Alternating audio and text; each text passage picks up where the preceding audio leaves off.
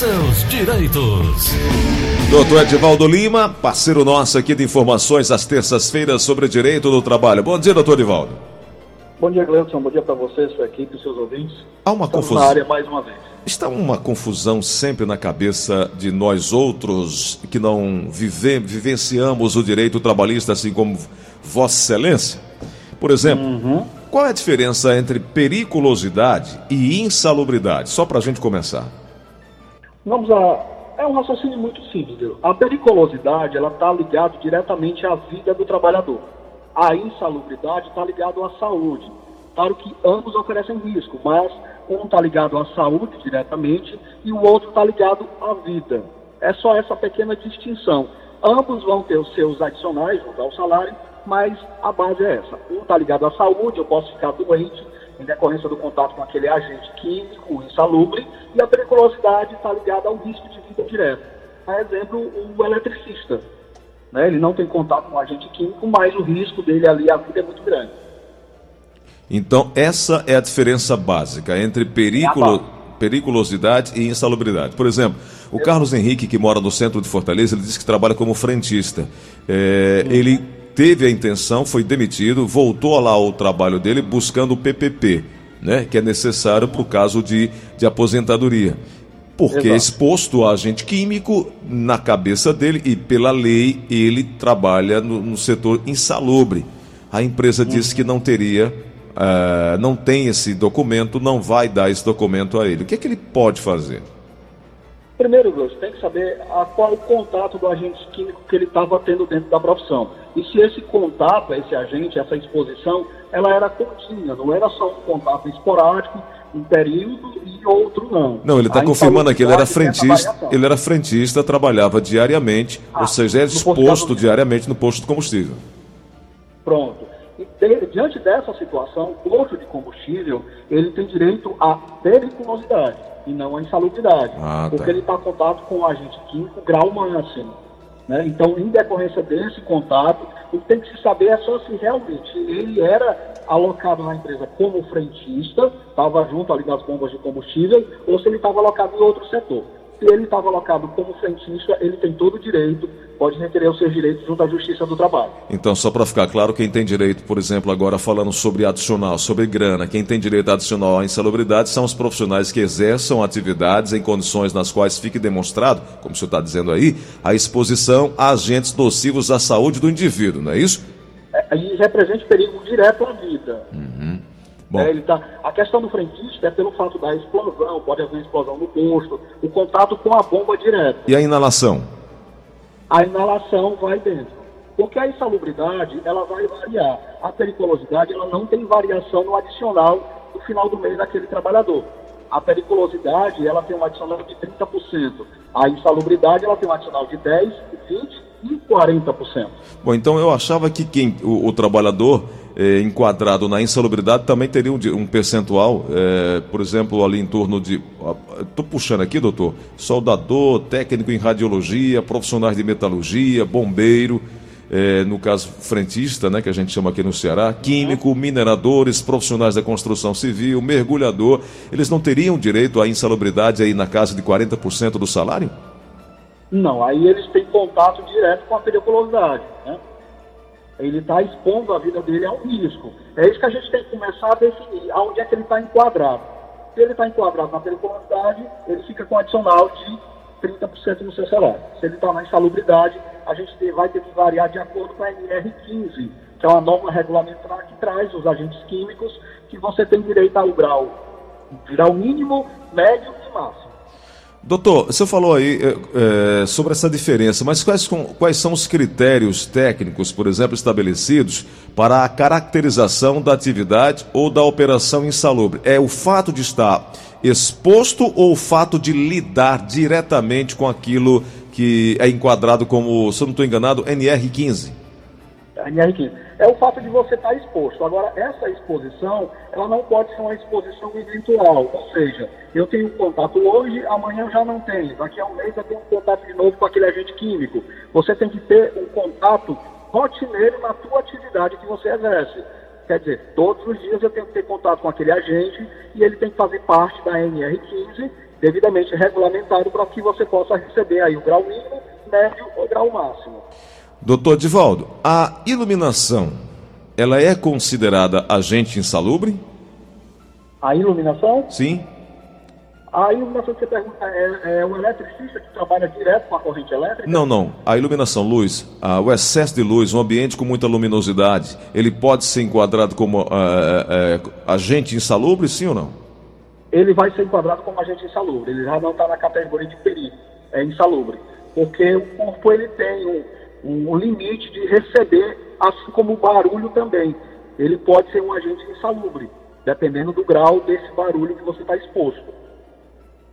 Eu estava puxando aqui, doutor Divaldo, a portaria do Ministério do Trabalho, é, número 3.751, de 23 de novembro de 1990, está dizendo que caracteriza a iluminação como agente ergonômico cujos parâmetros foram definidos pela norma brasileira da Associação Brasileira de Normas Técnicas. Portanto, a iluminação não seria enquadrada como agente insalubre. Isso teria sido revogado a partir dessa, dessa lei. Ou eu estou aqui é, equivocado? Não, eu, assim, tem alguns entendimentos dentro dessa sistemática, porque embora tenha sido revogada, a justiça ainda começa a reconhecer, começa não, ainda continua a reconhecer em decorrência do grau que você está exposto, decorrente da situação. A reforma trabalhista ela trouxe algumas modificações dentro desse contexto, mas a justiça do trabalho ela está trazendo a razão essa situação dentro da própria reforma trabalhista, algumas situações foram mudadas, mas que deu amparo legal aos sindicatos através de normas coletivas a mudança desta situação. Então houve essa revogação, mas os sindicatos, por exemplo, se eu estou exposto a determinado agente químico e aquele agente químico só me dá o direito de eu receber 10% de acréscimo ao meu salário, através de norma eh, de convenção coletiva, eu posso mudar esse raciocínio.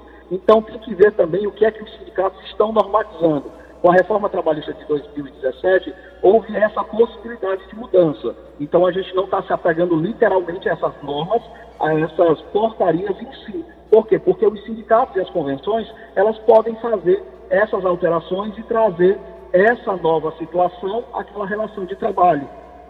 Perfeito. Entendi. A nossa ouvinte com o final de telefone 1055 diz assim: Eu sou telefonista do SAMU Ceará. Tinha direito à insalubridade, foi retirado. Telefonista que trabalha seis horas sem intervalo tem direito à insalubridade? Você tem que saber se ela está tendo contato com algum agente químico ali. Só o ato de ser telefonista, geralmente esse profissional ele está dentro de um de uma sala, ele está reservado ali, ele não está tendo contato com nenhum agente que vá caracterizar esse perigo à saúde dela. Então, se não está tendo contato, não tem. Um exemplo bem claro que a gente tem é o caso do gari. O gari, por si só, ele tem direito à insalubridade. Já o motorista que está na boleia do carro, ele já não tem esse direito, porque ele não está tendo contato, ele está ali numa área reservada dentro da boleia do carro. Entendi. Doutor Divaldo, tem uma outra questão, saindo aí da questão da insalubridade e tudo mais. Nós já falamos em, a respeito da porcentagem de acréscimo do salário, né? Para quem está enquadrado aí é, em periculosidade e insalubridade. Já falamos sobre isso? Exato. A insalubridade você tem direito a 10, 20 e 40%. Aí tem que decidir o grau de exposição que você tem.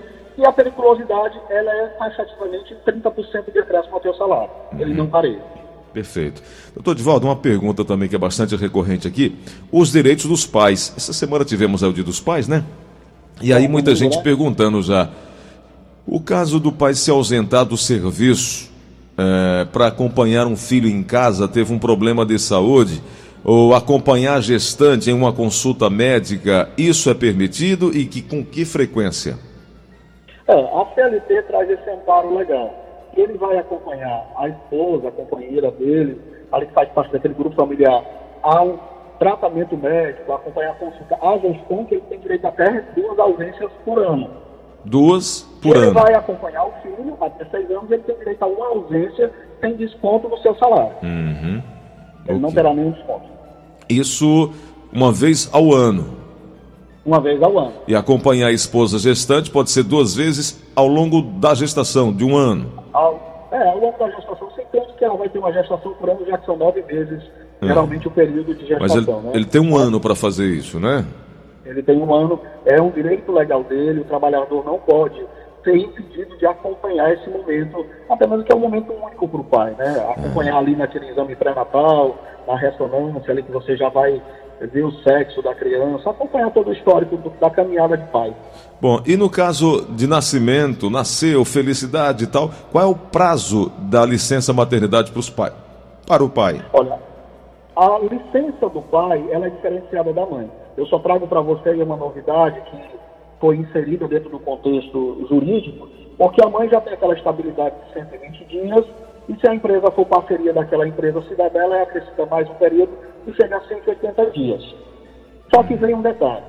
Por muitas questões de saúde, às vezes acontece da mãe vir a falecer no parto. Hum. E como fica essa criança? Essa criança vai ficar desamparada da mãe. E o pai é o vínculo mais próximo que ela tem. Né? Vai ter todas as dificuldades aí de amamentação, vai ter que ter o improviso, ele vai ter que se acostumar com essa nova realidade. Então, o pai ganhou o direito dessa licença maternidade, se transformando em uma licença paternidade, pelo mesmo período da mãe se ela estivesse viva. Então, a inovação do nosso sistema jurídico é muito consistente, porque se a criança está naquele momento desprovida da mãe, é o pai que vai ter que assumir toda a responsabilidade. Então, ele vai ter direito a essa é, estabilidade por todo esse período, seja ele de 120 dias ou seja ele de 180 dias, se a empresa fizer parte daquela parceria empresa-cidadã. Perfeito. Se a mãe correr tudo bem, a criança vem para casa, o pai terá direito a uma licença paternidade de cinco dias, se ele não for funcionário público, se ele for empregado padrão ou for empregado privado, e se ele for servidor público federal, ele tem direito a 20 dias. Então, licença paternidade para o pai trabalhador chamado do comércio é, comum, né? o trabalhador comum do CLT, seria cinco dias. Para o servidor público federal, 20 dias. 20 dias. Bom, e para acompanhar o parto do filho, se ele tem essa licença sem desconto, a empresa libera? Olha, aí vai para acompanhar o dia do parto, é o dia único, né? As empresas geralmente elas não colocam objeções. São muitas as empresas que liberam, é aquela felicidade pai, a emoção, ele está todo imbuído ali pelo nascimento de um filho. Então, geralmente as empresas elas não colocam nenhuma objeção. Ela libera o funcionário e no dia seguinte ela começa a contar a licença paternidade de cinco dias. Doutor Edivaldo Lima, por hoje, obrigado. Informações importantes, relevantes. Próxima terça, nesse mesmo horário, estaremos de volta trazendo informações para compartilhar com os nossos ouvintes. Muito obrigado. Deixa seu contato, por favor, doutor Edivaldo.